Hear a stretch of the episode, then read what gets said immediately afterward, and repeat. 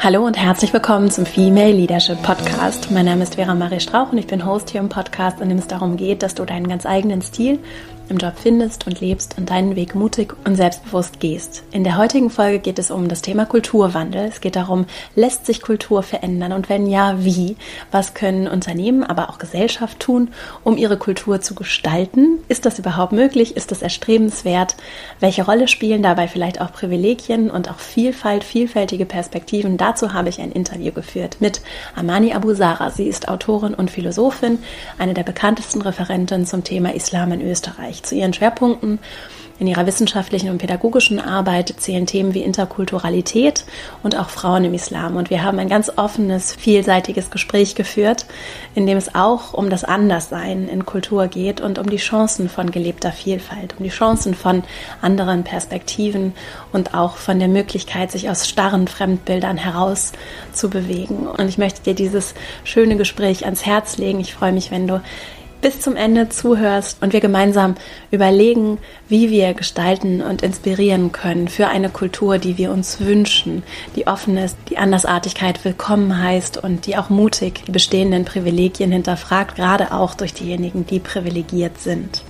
Ich wünsche dir ganz viel Freude mit diesem schönen Gespräch und bevor wir loslegen, noch die Einladung, wenn du Lust hast, auch über den Podcast hinaus per E-Mail im Kontakt zu bleiben, dann melde dich gerne für meinen Newsletter an verastrauch.com slash newsletter und dann erhältst du weitere Updates, Inspirationen und Informationen rund um die Themen des Podcasts. Jetzt wünsche ich dir ganz viel Freude mit diesem Interview und dann legen wir gleich mal los. Heute zu Gast im Podcast ist Amani Abu Sara. Amani ist Autorin und Philosophin und eine der bekanntesten Referentinnen zum Thema Islam in Österreich. Ihr Schwerpunkt oder auch die Themen, über die wir heute vor allem sprechen werden, sind Interkulturalität und auch Frauen, auch Frauen im Islam, in der islamischen Welt. 2018 ist dein Buch Mehr Kopf als Tuch erschienen in dem verschiedene Frauen ihre Geschichten erzählen. Und ich bin so froh, dass du heute im Podcast zu Gast bist. Herzlich ja. willkommen, Amani. Dankeschön, vielen Dank. Ich freue mich voll. Bin schon ganz gespannt aufs Gespräch. Sehr Danke. schön. Zum Einstieg magst du uns ein bisschen was von deiner Arbeit erzählen, auch wo du herkommst, was du machst? Mhm. Äh, ja, gern. Ich meine, vielleicht ein bisschen zur Einordnung. Ich habe Philosophie studiert mhm. in Wien mhm. und habe äh, mich spezialisiert auf die interkulturelle Philosophie und habe dann noch äh, ein weiteres Studium angehängt, äh, Intercultural Studies äh, in Salzburg und äh, mich halt an Universitäten halt im Ausland dann noch dazu vertieft. Und das ist tatsächlich auch mein Schwerpunkt geworden. Also zum einen in der Wissenschaft, die Interkulturalität, schreibe jetzt auch gerade Forscher zur Toleranzphilosophie mhm. und arbeite aber auch sehr stark in der Erwachsenenbildung äh, mit Menschen in unterschiedlichen Kontexten, zu Interkulturalität, Intrakulturalität, die eigene Vielfalt wahrnehmen. Mhm. Und nachdem das Wort etwas ist, das mir, glaube ich, auch sehr wichtig ist, nicht nur das Gesprochene, sondern auch das Geschriebene, ja, habe ich auch geschrieben. Also zum einen das eine Buch, das erste ist ein philosophisches, äh, eine Analyse von Identität, Kategorisierung unserer Fremd- und Selbstbilder und das Aktuellere, was du schon genannt hast, ist mehr Kopf als Tuch, muslimische Frauen am Wort. Wenn wir mal einsteigen mit dem Thema Identität vielleicht mhm. zum Start. Was gibt es für verschiedene Perspektiven auf Identität, auch für mich als Person, ja. die jetzt zuhört? Ich glaube, ähm, zunächst einmal, es gibt ganz klassisch das Selbstbild, das mhm. Fremdbild. Mhm. Und das deckt sich nicht immer. Sehr oft deckt sich das gar nicht. Und das Schwierige ist halt, wenn man vor allem jetzt noch mitdenkt in einer Gesellschaft, die geprägt ist von verschiedenen Religionen, Kulturen, Ethnien, Traditionen, dass sehr oft das Fremdbild Überhand gewinnt. Ja. Also dass man von außen verortet oder zu einer bestimmten äh, Schublade geschoben wird ja. und dass, dass sich das nicht deckt mit dem Selbstbild. Und was das Ganze noch etwas komplexer macht, ist, wir haben nicht nur das Selbstbild, das Fremdbild, sondern oft auch ein gewisses Idealbild. Mhm. Wie möchte ich gerne sein? Mhm. Wenn wir jetzt zum Beispiel beim Frausein den Aspekt von, also all jene, die Mütter sind, mitbedenken. Was gibt es denn für eine Idealvorstellung? Ab wann gibt man sein Kind in Fremdbetreuung? Und da spielt noch ganz, ganz vieles weiteres mit hinein. Aber ja, bei dem Thema Identität ist, glaube ich, auch wichtig noch äh, zu erwähnen, dass es unterschiedliche Facetten gibt. Und je eingeschränkter der Diskurs, der mediale, gesellschaftspolitische ist, je eingeschränkter wir über andere diskutieren, sie darstellen, umso verengter nehmen wir die Identität von Menschen wahr. Ja. Wenn ich zum Beispiel beim Thema Islam bleibe und immer zum Thema Islam ähm, Frauen mit Kopftuch darstelle mhm. oder darüber schreibe, bleibt irgendwann nur mehr das Tuch in unserer Wahrnehmung über. Mhm. Und Muslime, Musliminnen werden dann nur mehr in ihrer religiösen Identität wahrgenommen. Alles andere wird ausgeblendet. Ja. Und das hat mehr mit dem Fremdbild zu tun, als mit dem Selbstbild, also Selbstbild, wenn man ins Gespräch kommt und Muslime, Musliminnen fragt, mhm. die würden sich überhaupt nicht nur auf das Religiöse reduzieren oder da gibt es auch ganz, ganz viele Unterschiede. Ja. Was können wir denn da tun, um das zu verändern? Ja, ich glaube, ähm, für mich, die Philosophin Mona Singer bringt das ganz gut auf den Punkt, wenn sie sagt, Fremde kennt man nicht, Fremde erkennt man. Also wenn man sich dessen bewusst wird, äh, was fremd ist, ist ein gewisser Prozess, der teilweise auch fremd markiert wird im Sinne von, was heute fremd ist, war vielleicht vor 100 Jahren gar nicht fremd wie das Tuch. Ja. Also es gab äh, bestimmte Orte in Österreich sowieso, aber auch in Deutschland am Land, in der Kirche am Bauernhof, wo das ganz normal war, mit einem Tuch bedeckt äh, als Frau das Haus zu verlassen. Mhm. Und heute ist das das Fremdmerkmal schlechthin. Ja. Und ich glaube, ähm, was wichtig ist, ist sich dessen bewusst zu sein, dass es gewisse äh, Strategien dahinter gibt, der Rassismen, Populismus, aber auch gewisse Parteien, die sich äh, dem bedienen, andere als fremd zu markieren, weil sie damit auch Ängste schüren und sich damit auch Wähler, Wählerinnen ihre Stimme versichern können, weil sie einfache Antworten anbieten. Mhm. Und ich glaube, was wir tun können, ist zum einen uns dessen bewusst werden, mhm. dass ähm, die Spaltung der Gesellschaft nicht einfach passiert, mhm. sondern dass es auch ein bewusster Prozess ist und dass man aber auch bewusst dagegen steuern kann, indem man andere Akzente setzt, wie zum Beispiel auch ein Stück weit Mut zu haben, andere Geschichten zuzulassen, andere Perspektiven zuzulassen und auch Vertrauen in etwas zu gewinnen, wo man vielleicht das Gefühl hat, hm, es wird mir als fremd, ich sage jetzt mal verkauft unter Anführungszeichen oder es kommt mir als fremd hinein, also ich nehme das als fremd wahr, aber wenn ich mich tatsächlich auf etwas einlasse, dann erkenne ich zum Beispiel in der Muslimin eine Verbündete in feministischen Anliegen. Ja. Also wo man dann gewisse Gemeinsamkeiten erkennt. Und ich glaube, das braucht es in erster Linie, dass wir einander ganz banal als im Menschsein begegnen, in unseren Ängsten, Träumen, Bedürfnissen und da so viele Gemeinsamkeiten erkennen, sodass wir auch die Differenzen annehmen können und nicht als etwas Bedrohendes. Mhm. Ja. Und auch nach den Gemeinsamkeiten zu suchen vielleicht. Genau. Weil das, ja. also das, wo ich hingucke, ja. das sehe ich ja auch. Genau, ja. Und wenn ich, wenn ich immer danach gucke, was anders ist, mhm. dann sehe ich im Zweifelsfall auch nur das, was anders ist. Das stimmt, genau. Und das, ich finde das interessant, weil das so, sich so sehr übertragen lässt, zum Beispiel aufs Kopftuch, aber ich habe auch gelesen auf den Bart, den ja. Vollbart. Ja. Ne, ja, das ist ja total spannend, also diese, wie sehr sich diese Fremdmarkierung ändern kann, weil vor einigen Jahren war Vollbart noch wirklich als muslimisch markiert. Mhm. Und das war für manche ganz klar Vollbart, das steht für den muslimischen Mann, wenn man da irgendwie ein Plakat machen möchte, eine Karikatur oder was auch immer, Vollbart. Mhm. Und inzwischen hat sich das so gewandelt, dass äh, Hipster, mhm. ich meine, tragen fast alle einen Vollbart, also einen richtigen Bart. Mhm. Und insofern ist das schon etwas Eigenes geworden, also etwas von unserer Zeit, von Modernität sogar. Mhm. Also ein Zeichen unserer Zeit, der Mann von heute trägt einen Bart. Ja. Und das ist überhaupt nicht mehr fremd. Und so schnell kann sich das wandeln. Ja. Und ich glaube, das ist ganz wichtig, das auch zu sehen, dass die Dinge im Prozess und der Veränderung sind. Ja. Weil manchmal versucht man so, ja, wir sind mir, also Österreich und Deutschland und das ist die deutsche Kultur, das ist die europäische Kultur und alles andere, was von außen kommt, das ist fremd, das verändert uns. Ja. Aber wenn wir tiefer blicken, sind wir ständig im Prozess und der Veränderung. Auch die deutsche Sprache zum Beispiel. Und eben das mit dem Bart zeigt das innerhalb von wenigen Jahren, wie schnell sich das von dem Fremden zu dem eigenen wandeln kann. Ja. So interessant. Ja. Und dass wir auch alle einen Beitrag dazu leisten. Ja. Also jeder, der sich so ein Bad stehen lässt oder was auch immer ja. macht. Und das ist auch interessant, finde ich, aus jetzt so der Erfahrungswelt, aus der ich auch komme, wo ich als Frau dann per se fremd war erstmal oder mhm. anders war. Da waren vielleicht noch ein, zwei andere Frauen, aber mhm. ich habe in vielen Runden auch allein gesessen und dann, dann bin ich eben nicht das durchschnittlich, der durchschnittliche Mann, der im mhm. Anzug in diesem, in diesem Meeting sitzt, sondern ich bin auf einmal anders, egal was ich mache, auch wenn ich mir einen Hosenanzug anziehe. So. Ja. Und das hat ja auch eine gewisse Form, hat es eine gewisse Form von Freiheit, auch selbst diese Andersartigkeit mit Leben zu füllen?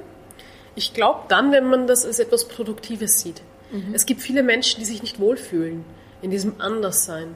Weißt du, wenn man einen Raum betritt und du bist die einzige Nicht-Weiße zum Beispiel, ja. die anderen fühlen das nicht, die merken das nicht mal, weil sie so quasi das als normal erleben, als die Norm erleben. Und wenn dann etwas ist, quasi du bist die, die abweicht, dann kann es oft sein, dass man das spürt anhand vom Blick, äh, anhand der Sprache, wie man, ähm, ja, äh, die Umgangsformen. Und das kann durchaus auch etwas sein, das einschränkend wirkt. Mhm. Also weißt du, da spielt auch Alltagsrassismus hinein, da spielt struktureller Rassismus hinein. Und auf der anderen Seite, ich versuche das in meinem Beitrag, äh, mein anderes Europa in dem Buch, mein Kopf als Tuch, ein bisschen zu bearbeiten, dass es auch gewisse Chancen in sich birgt, in diesem Grenzgängerinnentum, weil mhm. du, das durch das Anderssein, ähm, was du eben meinst mit diesem Kreativen, dass man daraus etwas schöpfen kann, nämlich du gewinnst einen anderen Blick auf die Gesellschaft, weil du eine andere Position einnimmst. Mhm. Und das braucht aber auch Energie und Kraft, daraus zu schöpfen. Denn ich kann durchaus verstehen, dass Menschen sagen, für mich ist das so erdrückend, immer anders zu sein. Ich möchte einfach nur normal sein, denn ich bin normal. Ich möchte Teil der Gesellschaft sein, denn ich bin Teil der Gesellschaft und möchte auch so wahrgenommen werden. Und für mich ist es auch so wichtig, das sichtbar zu machen, auf der Metaebene, mhm. äh, da ein bisschen in Distanz zu gehen und so diesen Prozess, also das aufzuzeigen, was macht das mit Menschen, dass es aber auch die Chance in sich birgt, eine neue Sichtweise anzubieten. Mhm. Und das, ja, das kann kreativ sein, das kann aber auch sehr stark in Kritik enden, weil man von der anderen Position natürlich andere Dinge sieht. Wie zum Beispiel, dass gewisse Debatten sehr unehrlich geführt werden, wie zum einen sagen wir in Europa, wir stehen für Gleichberechtigung Mann und Frau und wir haben schon so viel geschafft. Zum anderen sehen wir aber, ähm, dass die Einkommensschere auseinanderklafft, also dass Frauen in denselben Positionen noch immer weniger mhm. verdienen und dass gewisse Thematiken einfach klar angesprochen werden müssen. Mhm. Und das ist natürlich eine Kritik und die kann man halt sehr oft dann, so wie du gesagt hast, du gehst in einen Raum rein, du bist eine der wenigen Frauen, dann hast du einen anderen Blickwinkel. Wenn du das verbalisierst, das wird nicht jedem schmecken. Mhm. Das wird nicht jedem gefallen. Mhm. Aber es ist eine Chance, sich weiterzuentwickeln als Gesellschaft. Ja. Und ich finde da den Perspektivwechsel tatsächlich auch interessant, dann wiederum aus der Person, die mit einer Selbst, auf die auf der anderen Seite sitzt und mit einer Selbstverständlichkeit gar nicht merkt, ja. dass sie in der Überzahl ist, dass, ja. dass ich wie selbstverständlich, und das gilt ja für mich auch, mhm. es gilt nicht für ja. mich in der Rolle als der Frau, als die Frau, die in der Runde von lauter Männern sitzt, es gilt aber für mich in der Rolle als weiße Frau, die über viele Jahre, das ist mir jetzt gerade aufgefallen, ich festgestellt habe, dass alle medialen Produkte, Serien, alles mhm. wirklich rein weiß ja. gestaltet war. Wirklich rein weiß. Mhm. Und, und das ist mir lange nicht aufgefallen, mhm. weil ich auch in dieser Selbstverständlichkeit durch mein Leben gegangen bin und es wahrscheinlich in vielen Bereichen immer noch tue und es mir später hoffentlich irgendwann auffallen wird, dass ich mich als Norm sehe. Ja. In vielen Bereichen. Und das ist dieser Punkt mit den Privilegien. Also man merkt es teilweise gar nicht, wie viele Räume dir dann offen stehen dadurch.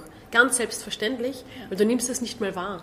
Aber wenn sie dir nicht so offen stehen, wenn sie dir schwer zugänglich sind auf deiner religiösen Zugehörigkeit, ethnischen, sprachlichen, was auch immer, dann fällt dir das natürlich auf, ja. dass andere einen Vorteil haben. Ja. Und das sind so die Themen unserer Zeit, mit denen wir zu kämpfen haben und die wir auch strukturell zu verändern haben. Ja.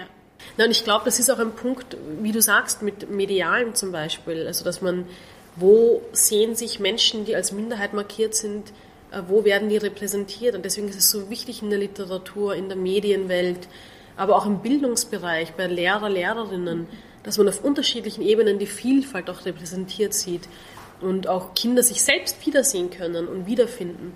Ja, und auch vor allem in, der, in dem Narrativ bestimmend zu sein und nicht auch immer als Minderheit dann dargestellt zu sein. Ja. Also wenn ich dann immer die Quotenschwarze bin ja. oder die Quotenfrau auch bin ja. und die Hauptrollen aber im Durchschnitt immer von Männern besetzt werden mhm. oder die starken Männer da sind und noch so ein bisschen Frau als Beiwerk beigefügt wird, an so vielen Stellen braucht es so tiefes Umdenken und dann auch den Mut, finde ich, von Einzelnen mal zu sagen, das machen wir jetzt mal anders. Ja, stimmt.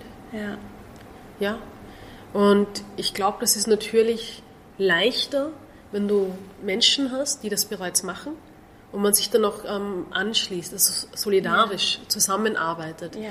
Und das heißt nicht nur, zum einen natürlich, äh, jene, die betroffen sind, äh, haben natürlich die, die größte Motivation, das zu verändern, Aber jetzt nicht nur ich als Muslimin, sondern auch zum Beispiel ähm, meine äh, schwarze verbündete Schwester, die genauso von Rassismus betroffen ist, in einer anderen Form, mhm. ähm, Angehörige von Roma Sinti, also Homosexuelle, das geht und so weiter und so fort. Und ich glaube, es ist ganz, ganz wichtig, dass man hier auch Bündnisse schließt. Mhm. Und natürlich auch, dass Menschen sich dem anschließen, die eben auch von diesen Privilegien profitieren, weil sie einfach auch Teil dieser sogenannten Dominanzgesellschaft sind. Und da ist es ganz wichtig, auch gemeinsam diese Veränderung zu bewirken. Und wenn jeder und jede an unterschiedlichen Stellen werkelt und gräbt und verändert, dann wird das ein großes Ganzes, wie wenn nur an einer. Und das passiert ja Gott sei Dank. Ja. Das passiert ja auch. Und das Interessante an Privilegien ist, dass wir häufig denken, dass es die Pflicht von denen ist, die keine Privilegien haben, sich ja. darum zu kümmern, dass diese Privilegien nicht mehr bestehen. Ja. Dabei sind diejenigen, die die Macht haben, diejenigen ja. mit den Privilegien. Ja. Und das finde ich nämlich so wichtig, was du gerade gesagt hast, mit der Ehrlichkeit auch, mhm. ehrlich zu sagen, wenn wir für Gleichberechtigung sind, dann ist es an denen mit den Privilegien mhm. etwas zu verändern, weil stimmt. die viel mehr bewegen können. Ja, das stimmt. Ich habe da so ein ganz kleines Beispiel. Ähm, also wirklich ganz banal aus dem Leben gegriffen. Ich bin letztens mit dem Zug gefahren und dann kam ein ähm, DEB, sagte, oder Deutsche Bahn, Mitarbeiter. Mhm. Und der ging durch und verteilte so Feedbackbögen, ob man so Feedback an die Deutsche Bahn hat. Und er schaut auf seine Liste und schaut dann drauf, ob das der Sitzplatz, äh, ob, ob, der, ob das quasi richtig zugeordnet ist, weil ich dachte, aha, interessant, der hat anscheinend pro Sitzplatz eine bestimmte Person und die hat er ausgewählt. Und er fragt meinen, Gegen also meinen Nachbar, der gegenüber mir sitzt, ich bin so beim Tischplatz gesessen, und denke mir, okay, gut, ähm, ja, das heißt, er steht auf seiner Liste, dann fragt er auf der anderen Seite noch wen. Und dann fragt er aber alle, alle um mich herum. Und ich denke mir so, das ist aber jetzt komisch. Mhm. Zuerst dachte ich mir, er geht nach einer Liste vor. Und dann fragt er den anderen, na, wollen Sie auch, wollen Sie auch, wollen Sie auch. Und das ist so ein vierter Platz und daneben auch vierter Platz. Und ich war wirklich die Einzige. Und ich äh, konnte es nicht ganz glauben. Ja. Also es gibt oft Situationen, wo ich sehr schnell reagiere ja. Aber ich war müde. Ich hatte den ganzen Tag lang äh, Workshops zu halten, war auf der Heimreise und dachte mir, na, das, das äh, kann jetzt nicht wirklich sein, oder? Ja. Und dann geht er weiter und ich schaue dann so meinen Sitznachbarn an und ich so, das ist jetzt aber schon komisch, dass der mir keinen gegeben hat, oder? Und er so, nein, warum? Also ja, ist doch eh, äh, der hat wahrscheinlich so auf der Liste. Und ich so, ja, das dachte ich auch. Aber schauen Sie mal, jeder hat einen Feedbackbogen bekommen. Dann richtet er sich auf, dreht sich um und sagt, ah ja, stimmt wirklich. Und sagt zu mir, ja, warum haben Sie denn nichts gesagt? Warum haben Sie denn nichts gesagt? Und wenn er vorbeikommt, sagen Sie ihm das doch. Und das fand ich, ich war ehrlich gesagt ein bisschen perplex, mhm. weil er schiebt das auf mich zurück. Mhm. Er sagt, ja, er meint es eh gut, aber er meint, ich soll was sagen. Er hätte doch sagen können, wenn er wieder zurückkommt, dann sage ich ihm was. Ja.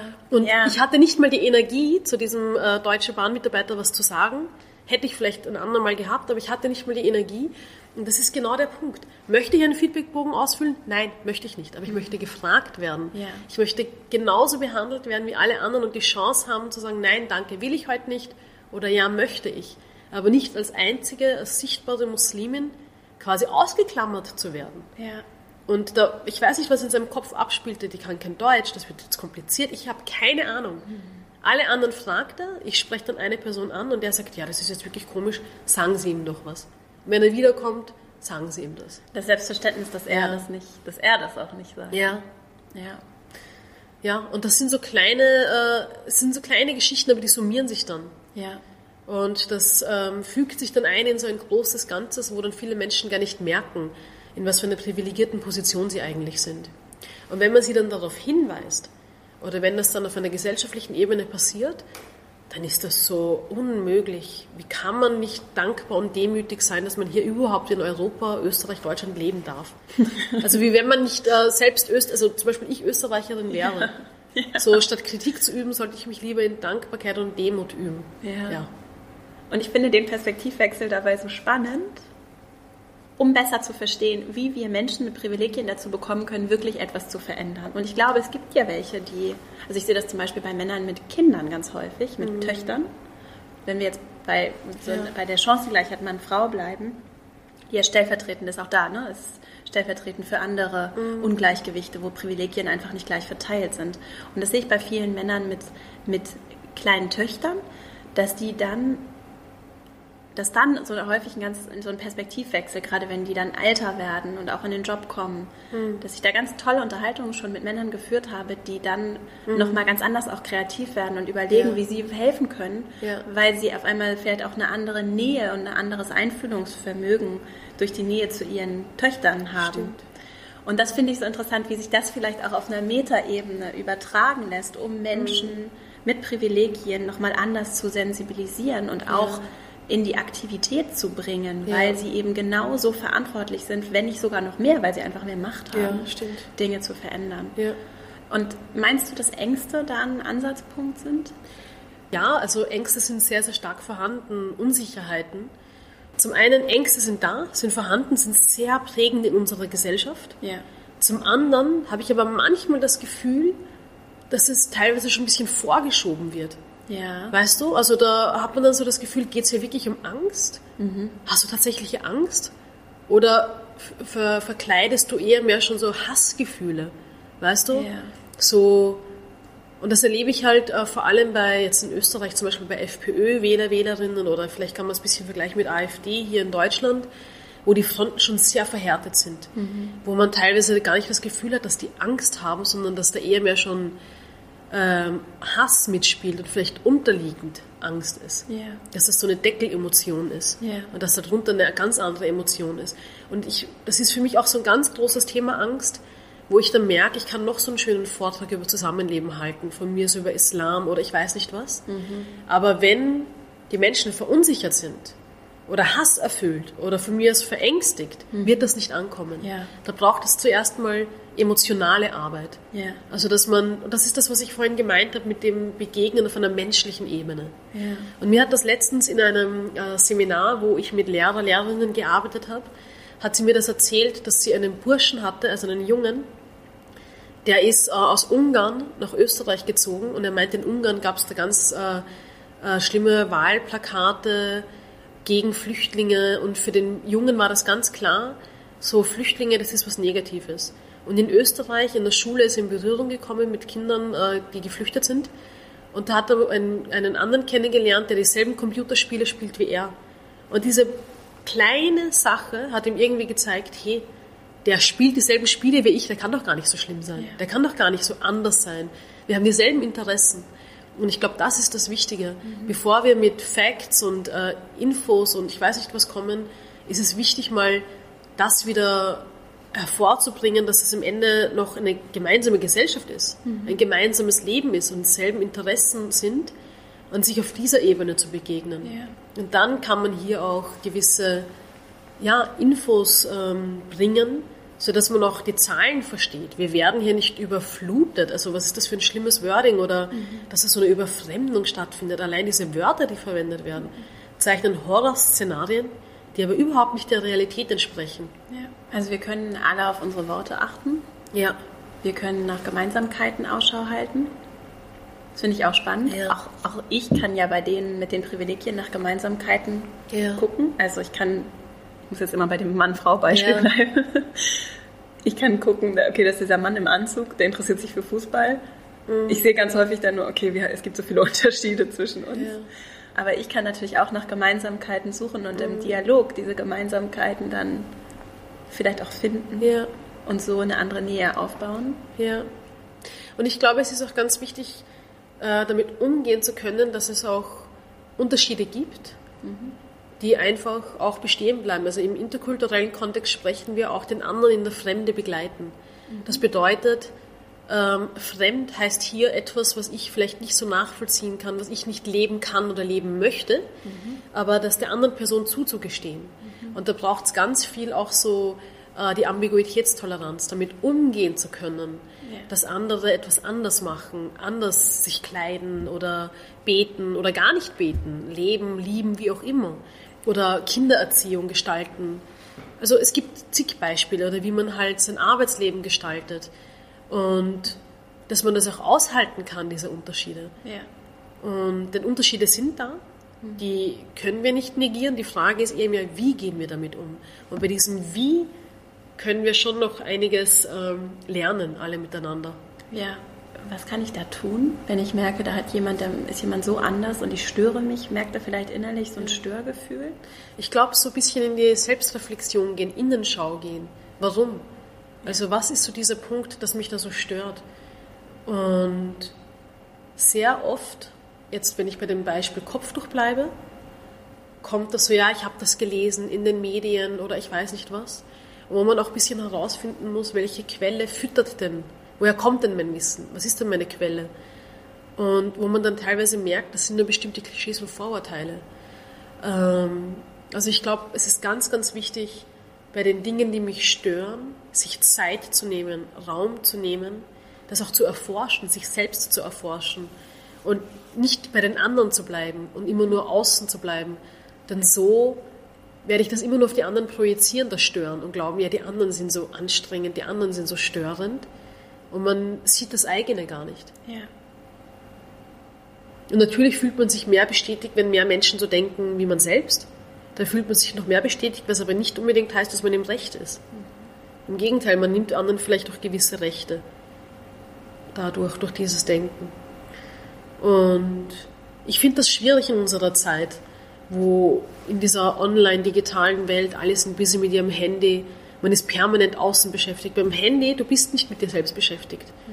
Also schon auch, aber oberflächlich. Mhm. Und das heißt, man muss sich auch die Zeit nehmen für sich, ohne Handy. Man muss sich auch die Zeit nehmen für gewisses Wissen, denn sehr vieles ist so ein bisschen Halbwissen, Falschwissen, was da herumkursiert. Und das ist natürlich auch Zeit, die man investieren muss. Woher beziehe ich denn mein Wissen? Und das bisschen zu korrigieren. Also wenn man die ganze Zeit über Social Media so Nachrichtenseiten reingespült bekommt, die, die sich nicht mit Selbstbildern der Betroffenen decken, mhm. ja, dann wird es schwierig. Mhm. Die Selbstreflexion ist die Eigenschaft, die wir brauchen an so vielen Stellen, um die Herausforderungen, vor denen wir gesellschaftlich auch stehen und den großen Chancen ja, ja auch, die zu meistern in meinen Augen. Ja. Und ich würde es auch fast schon, das wäre jetzt mal ein bisschen so ein schwieriger Begriff, aber einfach so psychische Gesundheit, so mhm. finde ich, kann man es auch nennen. Ja. Oder eine gewisse Balance, einfach auch eine gewisse Reife, auch als Menschen nochmal anders ja. über uns hinauszuwachsen, zum Beispiel auch in Deutschland hier den Krieg innerlich auch abzuschließen und zu verarbeiten mhm. und uns wirklich mal mit uns selbst auseinanderzusetzen, auch mit vielleicht dem kollektiven Trauma, das wir erlebt haben und so. Gott sei Dank öffnet sich unsere Gesellschaft für diesen, mhm. auch gedanklich für diesen Diskurs. Und das bedeutet für uns alle Arbeit. Ja. Und das sehe ich als so eine große Chance, als Gesellschaft, aber auch in Institutionen, auch für Führung, für Organisationen, die ja auch ihre Kultur haben, für uns als Gemeinschaft, um weiter zu wachsen und uns zu entwickeln und da einfach nochmal anders das Bewusstsein zu schärfen. Das ist wirklich, finde ich, glaube ich, so ein ganz großer Schritt für die Menschheit, wenn wir es im Kollektiv mhm. hinbekommen. Und da frage ich mich wirklich, was können wir tun, um das noch anders auch in die Fläche zu bringen? Und ich frage mich, ob das auch eine, ob das von mir auch eine sehr privilegierte Perspektive ist. Mhm. Ich glaube, ähm, damit ist nicht nur dieses individuelle Nachdenken, die individuelle Reflexion angesprochen, sondern auch die kollektive, die gesellschaftliche. Ja. Und diese Form erreichst du halt vor allem über den Bildungsweg, Bildungsbereich. Ja. Wenn in der Schule, an den Hochschulen, an den Universitäten, ähm, in der Erwachsenenbildung, wenn das berücksichtigt wird und das begleitet wird, diese Reflexionsprozesse. Ja, dafür braucht es aber auch den politischen Willen. Mhm. Sehr vieles, was im Bildungsbereich passiert, wird, da wird die Basis von der Politik ausgelegt. Ja. Wie werden die Gelder verteilt? Wo wird gekürzt? Ja. Und äh, interessanterweise wird sehr schnell bei der Bildung gekürzt. Das ja. ist sehr paradox. Wir sind sehr gut, oder Politiker, Politikerinnen sind sehr gut im Sprechen von, wie wichtig Bildung ist. Mhm. Wenn man sich über die tatsächlichen Zahlen ansieht, sieht es anders aus. Ja. Und ich glaube schon, ähm, weil Reflexion heißt ja auch, dass man auch in die Selbstkritik kommt. Mhm. Und dafür brauchst du schon noch ein gewisses Maß an Bildung, nicht unbedingt Schulbildung, herkömmliche, weil jemand, der Analphabet oder Analphabetin ist, kann ja auch gebildet sein, das meine ich jetzt gar nicht, diese ja. klassische Bildung. Aber du brauchst einfach auch ein gewisses Maß an Raum und Zeit und Willen, ja. dich mit dir selbst auseinanderzusetzen, dich mit der Geschichte auseinanderzusetzen. Ich sehe das zum Beispiel auch in Österreich, was den Islam in Österreich angeht. Ich glaube, das wird in Deutschland nicht unbedingt anders sein. Es gibt eine ganz lange Geschichte des Islams in Europa. Und wie wenig Menschen darüber Bescheid wissen. Und wie viele aber glauben, über den Islam Bescheid zu wissen. Ja. Also jeder glaubt, der ist ein Islamexperte, eine Islamexpertin. Du wirst Sendungen füllen können mit Menschen, die eine Meinung dazu haben. Mhm. Aber wenn du in die Tiefe gehst, in die Geschichte, das, die, das aufzuarbeiten, das ist ähm, ganz, ganz wenig und das ist sehr schade, weil das auch unser Bild in der heutigen Zeit ändern würde, wie wir mit anderem umgehen oder mit all dem, was als anders verstanden wird. Ja. Dann würden wir erkennen, dass es viel mehr das eigene ist. Ja. Hast du vielleicht so zwei, drei Punkte tatsächlich zum Islam, die häufig missverstanden werden? Die so, so größere Aspekte oder Themenfelder, die missverstanden ja. werden? Das eine ist äh, das, was ich eh schon angesprochen habe, dass Menschen sich selbst maßlos überschätzen in ihrem Wissen über den Islam. Mhm. Sie glauben wirklich, weil sie einmal einen Koran in der Hand hatten mhm. oder reingelesen haben oder ein Buch ähm, von einer Muslimin oder einem Muslim oder Ex-Muslim von mir aus, dass sie dann schon alles wissen. Ja. Ist aber nicht der Fall. Und das kann es nicht sein. In anderen Bereichen gibt es so hohe Ansprüche, ab wann man ein Experte oder eine Expertin ist. Und beim Islam, dadurch, dass das medial so präsent ist, ähm, haben viele Menschen auch den Anspruch, eh darüber Bescheid zu wissen und darüber mitzusprechen. Die Deutungshoheit liegt immer noch bei den Betroffenen, bei den betroffenen Menschen selbst. Ein anderer Punkt ist natürlich äh, Thema Frau im ja. Islam, muslimische Frau. Mhm. Also da wird sehr, sehr viele Klischees und Vorurteile werden auf die Frauen übergestülpt. Also am Frauenkörper wird nach wie vor sehr viel verhandelt. Ja. Und das merken wir auch in Österreich ganz stark an der Gesetzeslage, Kopftuchverbot, Burka-Verbot, wie das genannt wird. Ja, das ist auch ein Riesenthema. Das, ist, äh, das füllt Bücher, einen eigenen Punkt. Und da würde ich gerne ja. einhaken, weil ich das so interessant finde, wie auch da die Frau, und ich habe es auch gelesen, das Kopftuch ist so unwichtig mm. im Gesamtkontext ja. der ja. Religion und des Glaubens ohnehin. Und trotzdem ist die Frau wieder diejenige, auf die alles projiziert, vor allem auf ihren Körper. Nicht, es geht nicht um alles, was dahinter liegt, ja. sondern es geht um die Oberfläche genau. der Frau. Und das ist ja mit Periode oder was weiß ja. ich, mit allen Dingen, die für Frauen irgendwie besonders sind oder die an Frauen festgemacht werden, ja. geht es irgendwie. Es ist so interessant. Ja, stimmt. Das, das reiht sich tatsächlich in so in das ein, was du da nennst. Das stimmt, ja. Also zum einen sagt man ja, dass Klischees, muslimische Frauen sind die Unterdrückten, Unmündigen, können nicht für sich selbst sprechen. Ja. Und zum anderen aber, wenn die muslimische Frau für sich selbst spricht, und das tut sie, und äh, artikuliert ist und ich weiß nicht was, kommt dann sehr oft der Satz nachgeschoben, na, entweder du bist die Ausnahme, mhm. damit verwehrt man sich selbst den Lernprozess, zu sehen, dass man nicht die Ausnahme ist. Mhm. Im Gegenteil, denn das heißt nämlich, mein Gesprächspartner, meine Gesprächspartnerin muss eine neue Schublade aufmachen, mhm. muss die eigenen Klischees hinterfragen. Mhm. Wenn, ja, das ist das eine. Und das andere ist, ähm, dass im Gespräch man oft als unmündig erklärt wird. Die mhm. Leute glauben mal, du bist die, die arme Muslimin, unmündig, kann nicht gescheit Deutsch, ich weiß nicht was. Bist du's? Dann sagen sie, na, aber ich kann dir das nicht ganz glauben. Aber ich weiß nicht, ob das wirklich so ist. Aber ich habe im Koran das und das gelesen. Aber ich habe das und das gehört. Und du denkst dann, na was jetzt? Mhm. Also bin ich jetzt die Expertin für meine eigene Lebenswelt, für meine Lebensrealität, für meine Religion oder bin ich es nicht? Mhm. Weil du glaubst, muslimische Frauen sind unmündig, jetzt, ja, angenommen. Und im Gespräch machst du genau das. Du sprichst es mir ab. Mhm. Und ich glaube, das sehen viele Menschen nicht, wie paradox das ist, wie widersprüchlich das ist. Ja. Äh, darf ich eine provokante Frage stellen? Ja. Bitte. wie kann ich denn Feministin sein und Kopftuch tragen? Warum nicht? Ja, also das ist so, warum nicht? Also was, äh, was spricht dagegen? Feministin heißt doch ein selbstbestimmtes Leben führen. Und idealerweise ein selbstbestimmtes Leben, sodass ich andere Menschen genauso ermächtige, ihr Leben selbst in die Hand zu nehmen. Mhm. Ähm, auf einer individuellen Ebene, Empowerment, auch auf einer strukturellen Ebene, dass ich an den Strukturen feile, die verändere. Und also ich weiß nicht, warum ein Stück Stoff das irgendwie verhindern sollte oder also weil wenn man so denkt, dann spielt man eigentlich eher mehr in eine gewisse Kategorie von ah, die unterdrückten Frauen. Ja, voll. Die Frage an sich ja. impliziert das schon. Genau, die ja. Frage an sich impliziert das schon. Und trotzdem, glaube ich, stellen sie sich ganz viele. Deswegen ganz viele, ja, ganz viele weil das für mich auch und um, aber ich hatte das Glück auch mit Muslimen zusammen zu, zu ja. leben und viele zu kennen, dann auch über Gemeinsamkeiten, ja. über gemeinsame Freunde mit Frauen zu sprechen, die sehr gebildet ja. sind, sehr feministisch, mit Kopftuch. Und dann erst habe ich aber bei mir überhaupt erst auch diesen Umdenkprozess anstoßen können. Ja. Und vorher wäre ich wahrscheinlich unreflektiert. Ja. Genauso auch einfach diesem allgemeinen Blick darauf gefolgt. Ne? Na, und es gibt ja natürlich einige ganz Bekannte, die ja das Kopftuch als das antifeministische Zeichen schlechthin gebrandmarkt haben. Ja. Und das ist natürlich dann äh, schwierig, weil wir bewegen uns immer in diesem Rahmen. Damit wurde ein gewisser Rahmen geschaffen, in dem bewegen wir uns. Ja. Und das ist aber einer, den ich als muslimische Frau nicht möchte. Ja. Und den viele Musliminnen ablehnen. Bevor man aber über bestimmte Anliegen sprechen kann, über die feministischen äh, Gedanken und ich weiß nicht was, also auch die jeweilige Profession, Philosophie, was auch immer, heißt es immer zuerst Bezug zu nehmen zu bestimmten Klischees und Vorurteilen. Und damit vertut man aber schon sehr, sehr viel Zeit. Ja. Indem ich erkläre, wie achmündig ich nicht bin und wie gut Deutsch ich nicht kann und ich weiß nicht was, ähm, kommen wir gar nicht zu den eigentlichen Themen. Kommen Ja. wir nicht zu den Themen, die wir gesellschaftlich verändern wollen. Ja.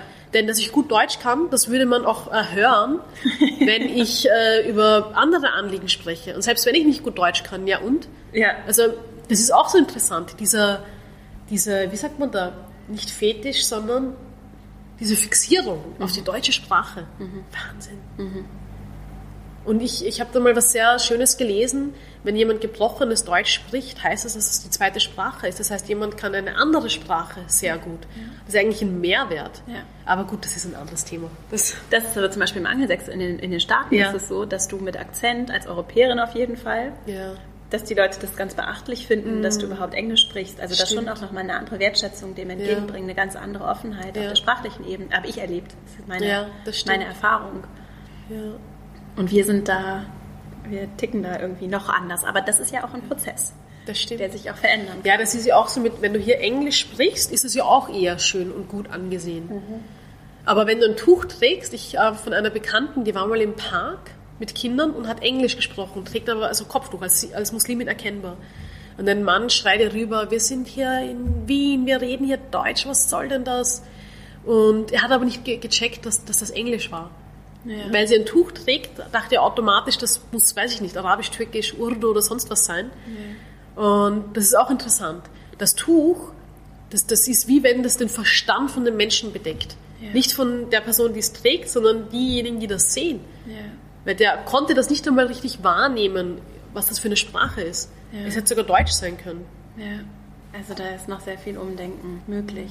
Machst du einen Unterschied zwischen Religion und Glauben? Ich finde, das ist eine grundsätzlich interessante Frage, jetzt vielleicht ein bisschen off-topic. Ja, na, wie meinst du inwiefern? Na, Also was, was, was, das kommt darauf an, was du unter Religion und unter Glaube verstehst. Das klingt schon sehr theologisch. ja, findest du? Ja, oder ich weiß es nicht, kommt darauf an. Ich, ich finde, also für mich ist der Unterschied, das eine ist das, was ich praktiziere, Okay, das wäre wahrscheinlich der Glaube. bezieh beziehungsweise die Riten, denen ich folge, Aha, ja. gewisse Regeln, an die ich mich halte. Und das andere ist das, was ich glaube, vielleicht auch unabhängig von einer Religion, was aber ja durchaus sich aus verschiedenen oder aus einer Religion zusammensetzen Ich kann. glaube nicht unbedingt. Du würdest das zusammenfassen? Ja, also Religion und was man davon praktiziert, ist wieder was anderes. Also nicht wieder was anderes, das deckt sich bei manchen mehr, bei manchen weniger. Ja. Das ist von Mensch zu Mensch unterschiedlich. Ja. Also man kann nicht sagen von Religion zu Religion, sondern wirklich von Mensch zu Mensch unterschiedlich. Ja. Aber ich weiß gerade nicht. Ja, weil ich es So. interessant finde, sich auch von Religionen zu inspirieren zu lassen und sich dafür zu öffnen. Ja. Auch mit einer anderen Sachlichkeit vielleicht auf Themen blicken zu können, Ja. um seinen eigenen Glauben zu finden, der ja gar nicht unbedingt in Religionen verortet sein muss. Ja. Und ich, also ich, ich sehe darin so Potenzial auch in der Auseinanderdividierung, um noch mehr Freiheit für auch das Individuum zu finden, weil Religion ja auch lange gesellschaftlich Stabilität gegeben hat. Das stimmt. Und wir, und ich sehe da auch einen, äh, ich will jetzt nicht so Werteverfall, das ist doch wieder kein schönes Wort. Mir fehlen manchmal so die Worte dafür. Aber ich sehe so, dass sehr viel wegbricht, das vielleicht noch der Generation meiner Großeltern sehr viel Halt gegeben hat. Ja, so Orientierung. Orientierung. Und bei anderen dann wiederum so sehr in der Orientierungslosigkeit vielleicht auch in so eine Kerbe schlägt, dass dann auch Sekten oder, ne, also wo auch mal wir da die Grenzen ziehen, so. aber dass dann gewisse äh, Denkweisen vielleicht einfach äh, noch viel mehr offene Türen einrennen, als wenn wir Menschen auch nochmal anders an Glauben und an die Freiheit von Glauben auch heranführen würden. Ja. Und deswegen, aber mir fehlt da auch die Sprache tatsächlich, deswegen ist es sehr, eine sehr Ja. gute Frage zu fragen, wie ich es definiere. ich hab, das interessiert mich nur grundsätzlich, deswegen hatte ich mir das hier nochmal notiert und wollte das fragen. Mm, ich würde gerne, wir kommen ja schon so gegen, wir nähern uns dem Ende. Ich würde gerne nochmal auf das Thema Kulturwandel mhm. zu sprechen kommen. Mhm weil du dich ja auch mit Kultur sehr intensiv beschäftigst. Mhm. Und ich finde es so interessant, ob es vielleicht Parallelen gibt zwischen äh, der Kultur einer Gesellschaft, einer europäischen, einer deutschen, einer österreichischen Gesellschaft und äh, der Kultur und dem sich vollziehenden Kulturwandel in Organisationen, mhm. was ja vor allem hier im Podcast ja. immer wieder Thema ist. Wie ist das mit dem Wandel von Kultur? Können wir den, ist der wichtig? Können wir den gestalten? Ich glaube, ähm, egal, ob wir das als wichtig oder nicht wichtig empfinden, der findet statt. Mhm. Permanent. Ja. Denn wir Menschen sind permanent im Wandel und wir Menschen sind ja quasi die Einheit der Kultur. Also wir sind ein Bestandteil der Kultur und des Lebens. Und es gab eigentlich nie in der Geschichte so gewisse homogene, abgeschlossene Kulturen, sondern immer Veränderung und immer Austausch. Äh, das merken wir vor allem da, wo gewisse Grenzen gezogen worden sind bei den Ländern, dass da, wo die Menschen zur Grenze leben, dass die Sprachen von dem jeweiligen anderen Land gesprochen werden, dass es so gewisse fließende Übergänge gibt, dass Sprache an sich sich ändert. Ja. Und ähm, deswegen finde ich, es ist eher die Frage, wie blicken wir auf das Thema Wandel? Denn manche ähm, zeichnen das, wenn sich etwas verändert, als etwas Negatives, als etwas Bedrohliches. Mhm. Wir müssen das schützen, wir müssen das ähm, bewahren, was wir noch von unserer Kultur haben, sonst werden wir komplett untergehen, das Abendland. Mhm. Äh, das finde ich sehr gefährlich, so mhm. zu argumentieren, mhm. denn man äh, macht den Menschen was vor. Denn Kultur, Kulturtrends sind stets im Wandel. Mhm. Die Frage ist eher mehr, ähm, wie nehme ich das wahr und dass es eher mehr eine Bereicherung ist und tatsächlich ein Bestandteil vom Menschsein ist, von der Menschheitsgeschichte auch. Ja. Ja. Und das ist natürlich, ähm, gibt es bedrohliche Szenarien, wenn wir an Kriegssituationen denken. Aber in unserer aktuellen Lage in Europa, in Deutschland, in Österreich, geht es, das sind keine Kriegsszenarien, wenn dann im Wording vielleicht, wie über andere gesprochen wird. Aber an sich ist es ein Zusammenleben und ich glaube, man muss da viel achtsamer sein, ja. wie wir über andere sprechen. Ja. Und deswegen, ich finde das auch immer ganz wichtig, wenn wir über Kulturen sprechen, ähm, wir reden eigentlich über das Leben. Also ich versuche ein bisschen wegzugehen von diesem Dialog der Religionen, Dialog der Kulturen, hin zu einem Dialog des Lebens. Weil ja. es sind Menschen, die sprechen. Schön. Und wenn Menschen sprechen, dann fließt das auch ineinander. Weil Kultur ist auch so ein Bezugssystem. Und da finden wir jetzt Sprache, Religion, Tradition wieder, das ineinander übergeht. Und von Gesellschaft zu Gesellschaft kann das anders aussehen. Von Organisation zu Organisation kann sich das anders artikulieren. Ja, das ist schön. Ja. Und das ist dann wieder der Blick aufs Leben, genau. der das auch gestaltet. Ja. Und den habe ich ja selber in der Hand. Mm, das stimmt. Blick. Ja. Das Leben ist im Wandel ja. und Kultur vielleicht auch als einfach als Leben zu bezeichnen. Mm ja. kann da schon mal helfen, um anzunehmen, dass alles im Wandel ist ja. und dass es eigentlich die Illusion ist, die wir vielleicht auch lange so als, als ganz bequemes Märchen geglaubt haben, dass alles, dass vieles nicht im Wandel ist mhm. und mir der Wandel dann auf einmal Angst macht, sondern die Norm ist der Wandel. Genau. Und nicht andersrum. Ja, genau. Ja. Und wenn wir das annehmen, auch, ich finde auch in Unternehmen annehmen, ja. dann macht es eben gar keine Angst mehr, oder anders Angst mhm. vielleicht. Dann machen einzelne Dinge Angst. Das hat aber gar nicht so sehr was mit dem Wandel zu tun, sondern nur damit, wie er vielleicht auch gestaltet ist. Mhm. Und das kann ich ja mit beeinflussen. Das stimmt, ja. ja. Gibt es, du bist ja auch pädagogisch sehr bewandert, ne? Mhm. Gibt es vielleicht jetzt auch so abschließend, um so eine Klammer zu ziehen, für diesen Kulturwandel? Gerade dann, wenn ich mich vielleicht auch aus einer Führungsrolle eher auch als Pädagogin verstehe, was ich sehr spannend mhm. finde. Gibt es da vielleicht so Grundregeln oder Prinzipien, nach, dem ich, nach denen ich Menschen dabei helfen kann, anders vielleicht auch auf das Leben zu blicken, anders zu reflektieren, anders diesen Wandel auch zu gestalten, sie zu empowern, mhm. äh, sich in der Organisation, aber auch in der Gesellschaft anders einzubringen und vielleicht auch Ängste anders loszulassen. Hast du da auch aus deiner praktischen Erfahrung? Ich glaube, es ist zum einen ganz wichtig, ähm, das, was ich sehr gern gemacht habe mit den Studierenden in der interkulturellen Pädagogik, ist Bildungsbiografie. Mhm. Und das kann man aber übertragen auf andere Themen. Also das heißt, sich dem eigenen Weg bewusst zu werden. Woher komme ich? Was hat mich geprägt? Was waren so Meilensteine? Ähm, was hat mich vorangebracht, was hat mich gehindert. Und je nachdem, mit welcher Gruppe ich das gemacht habe, bei manchen, die privilegierter waren, hat Rassismus zum Beispiel kaum eine Rolle gespielt und wieder andere haben oft Geschichten gehabt, trotz dem Rassismus, trotz Benachteiligung habe ich diesen Weg geschafft oder bin ich diesen Weg gegangen. Und ich finde es immer ganz spannend, das für sich selbst sichtbar zu machen, um zu schauen, wo sind so meine ähm, Quellen für Energie und Motivationsfaktoren, ja. mhm. das für sich selbst sichtbar zu machen. Das ist das eine. Und zum anderen aber auch so, sich dessen bewusst zu sein, dass man eine Stimme hat und die Stimme möchte genutzt werden, die Stimme möchte gehört werden und sich nicht selbst klein zu denken, sich nicht selbst zu reduzieren auf, ach, wen interessiert das schon oder ach, was kann ich schon ändern. Und das erlebe ich sehr oft in, meinem, in meiner Bildungsarbeit, ja. dass Menschen, bevor es überhaupt losgeht, sich schon klein machen. Und das ja. finde ich sehr schade. Ja. Und ich glaube, das ist ganz, ganz wichtig, weil indem du selbst ähm, artikulierst, was dir wichtig ist oder was du beobachtest, ermutigst du auch andere und andere Frauen, für sich Raum einzunehmen. Das hat dann so einen Effekt, dass dann andere auch nachziehen und das ist halt das Schöne. Und so passiert auch Wandel, dass man andere auch mitnimmt und durch die Selbstermächtigung passiert auch eine Ermächtigung für andere, ja. die davon inspiriert werden. Ja, und so können wir es anderen vorleben. Genau. Das ist, glaube ich, ja. das große, ja. eines der großen Potenzial und der Mensch, der dann ja. für dich hätte die Stimme, also hätte etwas sagen können und mhm. begreift, dass er auch in dem ja. Zug, wovon du sprachst, ne? Ja, genau. Der Mensch kann auch vorleben. Genau.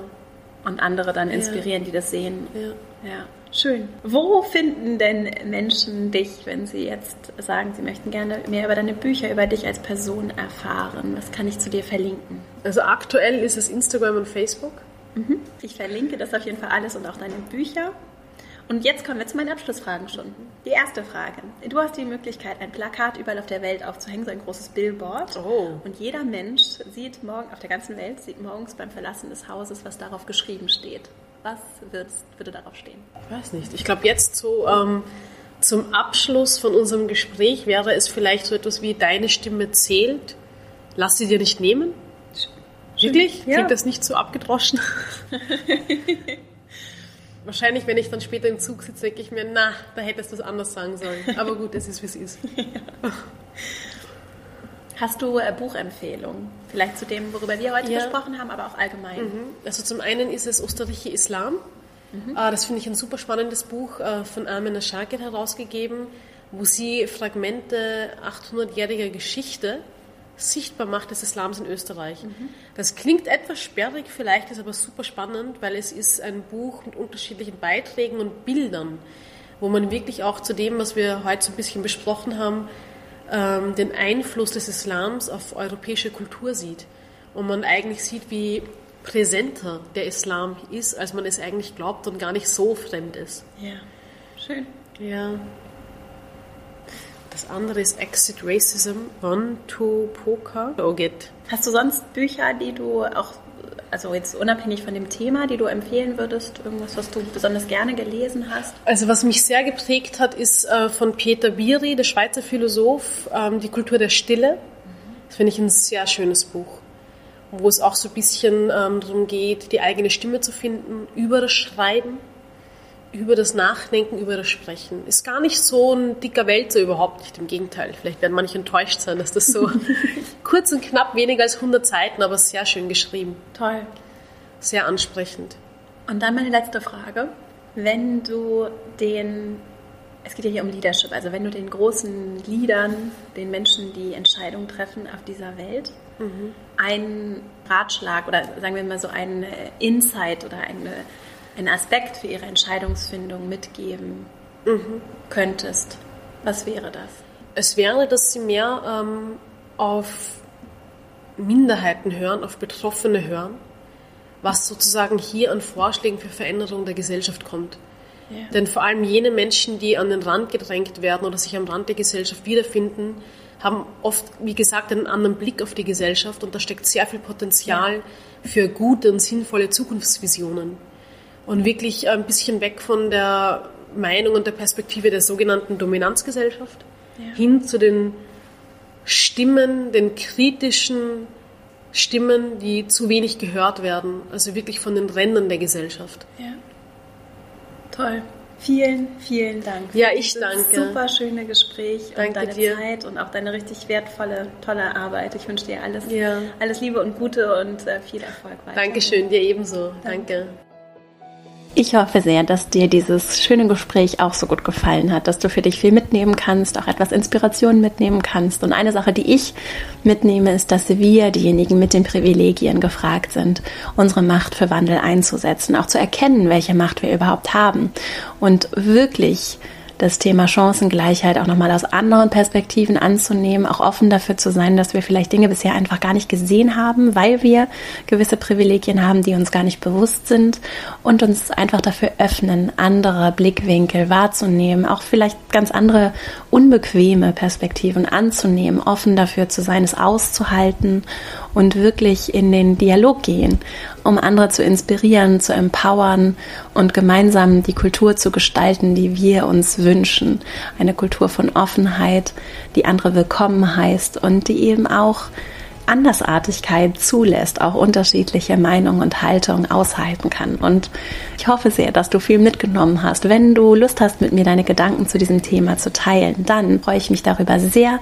Lass uns gerne in Verbindung treten. Zum einen per E-Mail verastrauch.com slash newsletter zum anderen auch gerne in den sozialen Netzwerken. At Vera Marie Strauch ist mein Handle auf Instagram und du findest mich auch auf LinkedIn und Xing. Und ich freue mich, wenn wir in den Austausch treten. Ich freue mich, wenn du mir zum Beispiel bei Instagram unter dem Post da lässt, was du mitgenommen hast, was du vielleicht noch für weitergehende Ideen zu dem Thema hast. Und danke dir sehr dafür, dass du Amani und mir hier deine Zeit geschenkt hast. Ich wünsche dir eine wunderschöne Woche. Ich freue mich schon, wenn wir uns nächste Woche hier wieder hören. Bis dahin, alles Liebe, deine Vera.